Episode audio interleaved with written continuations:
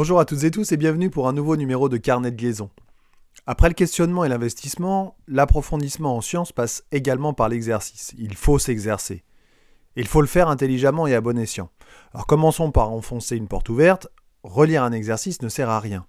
Il faut le faire et le refaire jusqu'à temps que l'on comprenne parfaitement ce dont il s'agit, sans l'avoir appris par cœur, bien entendu.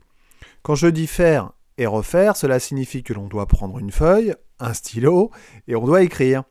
Écrire des pistes de recherche, des formules, des définitions, des phrases-réponses. On doit rédiger également. On doit réaliser des dessins, des schémas pour traduire l'énoncé, des applications numériques ou encore des conversions.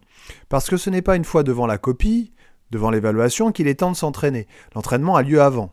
Un marathonien ne découvre pas la distance le jour de la compétition, il s'est entraîné avant, il a pris des repères, il n'a rien laissé au hasard. Je reprends l'exemple de l'application numérique et de la calculette, qui est un exemple flagrant d'investissement non abouti. La plupart du temps, les jeunes, à la maison, ne vont pas au bout du calcul, parce qu'ils estiment que ça ne sert à rien. Mais au moment de réaliser ce calcul pendant l'évaluation, ils prennent conscience qu'ils ne connaissent pas les unités adéquates, qu'ils ne savent pas convertir, ou bien encore qu'ils ne savent pas utiliser leur calculette. Mais ce n'est pas le jour de l'examen ou du concours que l'on doit s'en apercevoir, c'est bien sûr à la maison, en amont. Un exercice doit donc être traité in extenso, noir sur blanc, de A jusqu'à Z, à la maison pour ne pas être en difficulté sur un événement imprévu. Faire des exercices, c'est aussi diversifier les exercices cherchés. Diversifier dans la difficulté, des applications de cours, des exercices d'approfondissement, des exercices bilans. Les manuels scolaires sont très bien faits et proposent des exercices de difficulté croissante au fil des pages.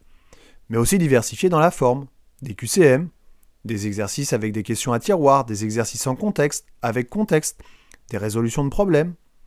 Meilleure sera la diversification, meilleure sera la préparation. Souvent, trop souvent, j'entends je ne comprends pas l'énoncé. Ou bien encore, en contrôle, ce n'est pas comme en cours. Ben oui, mais c'est souvent parce que la diversification des exercices cherchés lors des révisions n'est pas suffisante. En bref, on doit appliquer, refaire, aller plus loin et diversifier.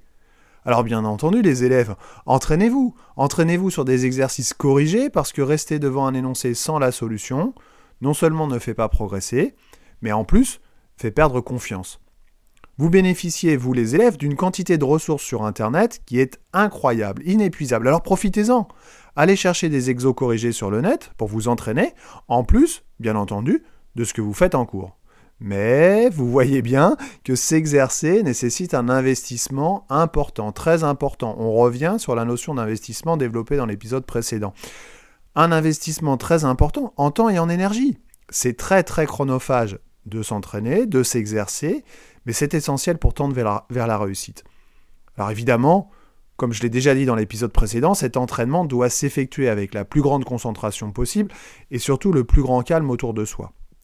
Dernier point, s'exercer, c'est évidemment refaire les évaluations, mais ce sera l'objet de mon prochain épisode.